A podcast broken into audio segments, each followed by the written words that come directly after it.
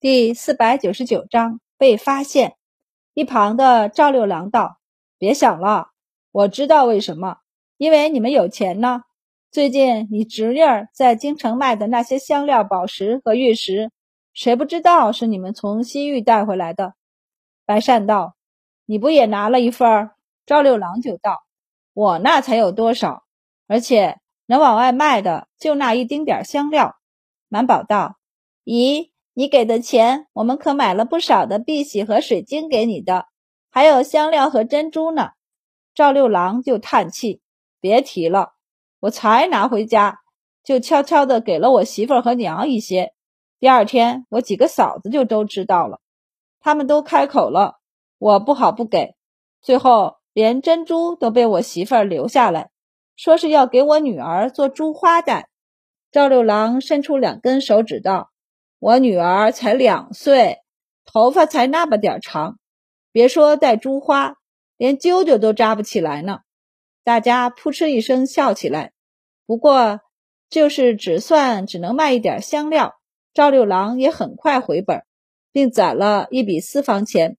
最近才这么大方，虽然这会儿可能输掉二十两银子，他也只是心疼了一下，便大方的挥手道：“算了。”纠结无用，你们随我去那边玩吧。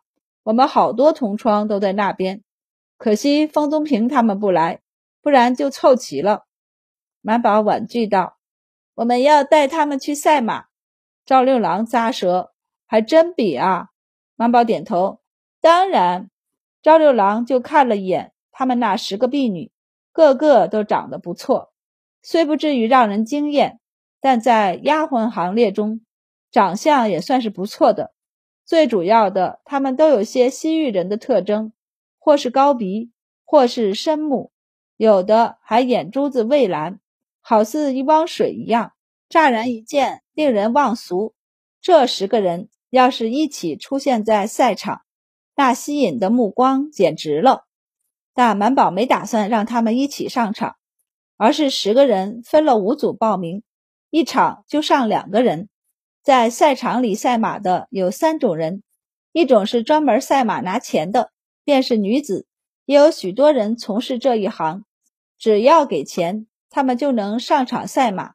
围观的小姐夫人们偶尔也会下注赌马，马场给的钱，客人们打赏的钱，偶尔还有夫人小姐之间斗气，会请他们去赛马斗马，这些都是收入。只不过这样的机会很少而已。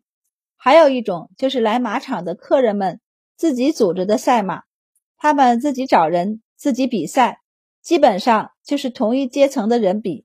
如果有不是他们阶层的人，要么是他们欺负人，要么是被欺负。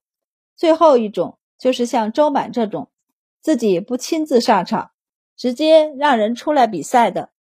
别看是闺中。不少人都喜欢让自己身边的丫鬟学骑术，来马场比赛是验证骑术的方法之一。这一次又有马场组织比赛，不为赏金，为了争奇斗艳，显现本事。报名赛马的人也不少，有的小姐感兴趣的直接自己下场了。不过他们能够接受和平民比，却不能和一个丫鬟比。马场也很注意排号，所以上一场的人才比完。刘小娘子鲜衣怒马的打马跑过来时，西饼和西花就拿了号上去排队了。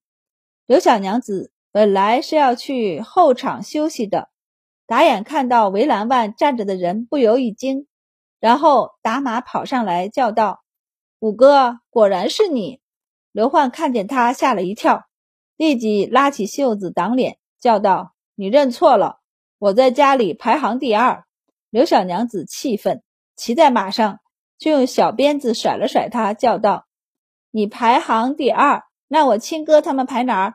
你还敢不认？回去我就告诉祖父和祖母。”叫完，他觉得不对，不对呀，你不是被祖父关在书房里读书，说不到考试不准出门吗？你怎么到马场里玩了？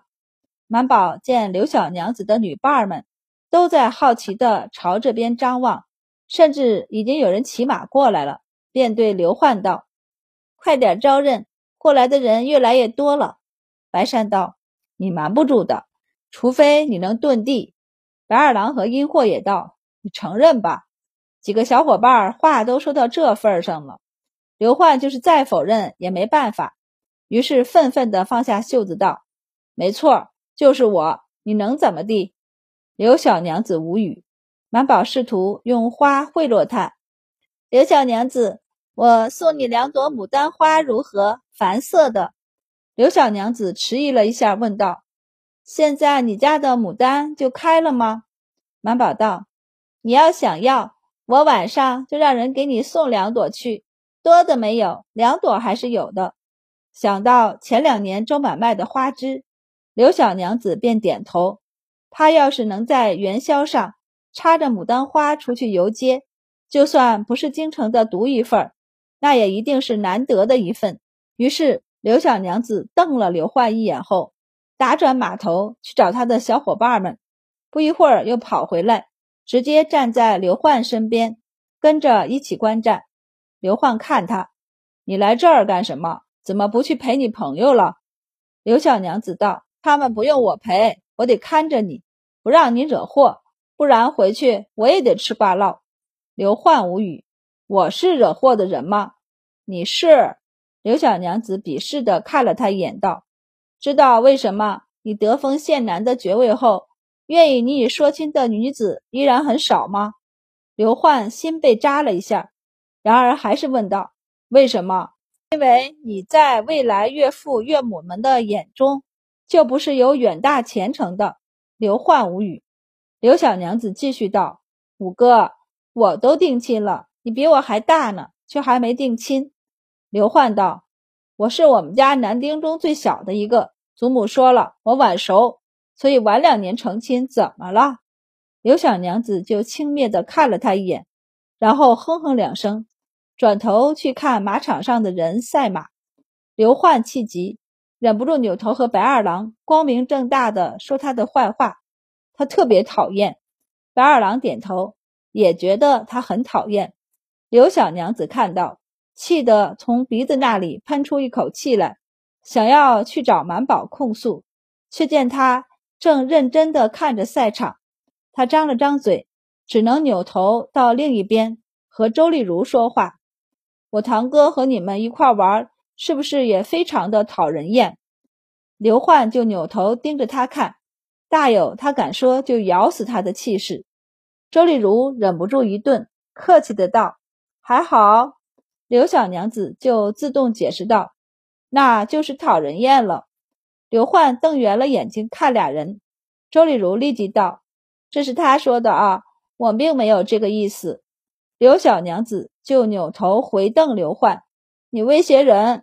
刘小娘子逮着他说教：“祖父和祖母不止一次的说过，我们家人不许纨绔，不许在外欺负人。”刘焕烦死了，拽着白二郎就要换位置，一旁的白善三人都没说话。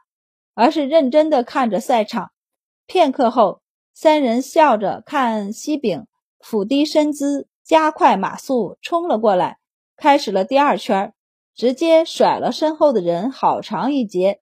到最后一圈时，他一马当先冲到了终点。满宝几个欢呼起来，连正士都激动地从座位上站了起来，遥遥地看了一眼后，忍不住带着人下来。也就近看，刘小娘子也被吸引了视线，收住口不说这事儿了。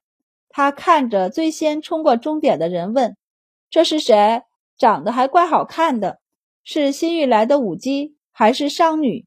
满宝自豪的道：“是我的人。”刘小娘子不由看向他：“你从西域带回来的？”满宝点头：“怎么样？不错吧？”刘小娘子见西饼。已经领了这一场的赏金跑来，便颔首道：“是不错。他还会干什么？”满宝道：“还会舞剑。”刘小娘子便眼睛一亮，忍不住道：“什么时候让他给我们舞一套剑赏一赏？”没问题，等他心情好的时候，我和他提。刘小娘子羡慕不已，问道：“这样的女子在西域多吗？满宝不太确定，不少吧？你能不能卖我两个？刚拿了赏金上来的西饼，听到这话如遭雷击，一时怔住了。满宝笑道：“那不行，我答应了他们，不再卖他们的。以后他们还要嫁人呢。”刘小娘子道：“我以后也会让他们嫁人，价钱不是问题。”满宝便看了刘焕一眼，见他没有干涉的意思，便坚定地摇头。说起来，这人一开始还是送给刘焕的呢，只是刘焕不要，才给了他。刘小娘子见满宝不愿意松口，颇为惋惜，也不好强人所难。西饼松了一口气，拿了钱袋子上前，恭敬地跪在满宝跟前道：“大人，这是奴婢赢的钱。”满宝笑道。既是你赢的，你就自己收着吧。西饼高兴地应了一声，磕了一个头后，才将钱袋子收好，回身站到了满宝身后。刘小娘子还在惋惜，然后就看到接下来几场比赛里，都有两个西域女子进赛场比赛，她们就算拿不到第一名，也总会有一个人能拿到第二名或第三名，一次两次也就算了。连着四次都有西域女子获得名次，围观的人不由议论起来：“这是谁家的下人呢？或是哪个商队带来的商女或舞姬吗？我看他们穿的衣裳都还是一样的，那样式不像是西域的衣裳，是不是谁家的下人？谁家能一口气拿出八个这样的舞女来？不是八个，是十个。你看现在排队去跳马的人里。”是不是还有？还真是！嘿，谁家这么不懂事？这是来砸场子，还是来炫耀的？这边的动静很快吸引了另一边赛场看台上的人，大家纷纷过来看热闹。赵六郎也呼啦啦的带着一群人跑过来，一看就知道是谁家的人闹的动静，于是径直去找白善他们。热闹啊！上面正在下注呢。都在赌这一场夺冠的是西域女子还是谁？你们要不要下注？白善几人一起摇头。赵六郎就道：“有好几种赌法呢，其中一种是他们还能不能拿到名次，拿到的赔率是赔一，拿不到的赔率是赔三。”几人还是摇头。赵六郎道：“这个简单的很，你们只要让他们放一下水。”满宝道。就和你们打马球、打假球一样吗？赵六郎无语。我们从不打假球。满宝就瞥了他一眼，道：“我的丫头也不会跑假马，这是诚信问题。”赵六郎无语。能赚钱。满宝道：“君子爱财，取之有道。别说你让我跑假马，就是光赌一字就不行。而且你看我像是缺钱的样子吗？”赵六郎被最后一句话噎住，半晌找不到话来说。赵六郎只能问：“他们两个马术如何？”满宝想了想后道：“好像还不错吧。他们也是从小要骑马的，毕竟胡人没有不会马的。偶尔贵客会让他们表演，也会带他们去狩猎，所以也就会了。论起马术来，他们比满宝几个还要厉害些。”赵六郎想了想，又掏出二十两给小厮，让他去下注，他们赢。他很有些惋惜，觉我可是冒了很大风险的。他们要是赢了，我赚的少；他们要是输了，我却全亏了。白善瞥了他一眼后道：“你可以不赌的。”白二郎道：“你还欠着我们钱呢，说好了，我们从西域回来就还我们的。”赵六郎很大气的挥手。放心吧，等我把手上最后那盒香料卖了，就给你。白善就不由问他：“听着，你香料卖了不少钱，有这么贵重吗？”那要看卖给谁了。赵六郎有些自得，他瞥眼看向他们：“我知道你们这次回来带回不少好东西，京城中一下进了这么多东西，你们想要全出手是不可能的。”满宝道。我们没想全在京城出手，再过一俩月，天气暖和了，我家里就要回绵州，到时候会带一部分去益州。赵六郎无语，益州也吃不下吧？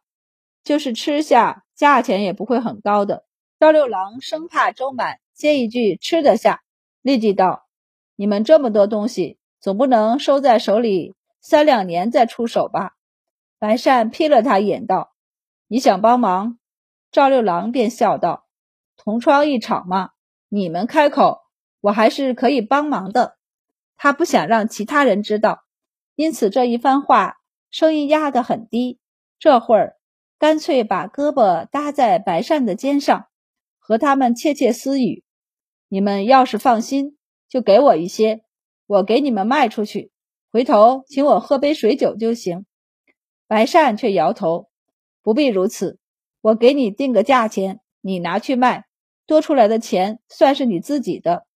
回头你把我们定的价钱给我们就行。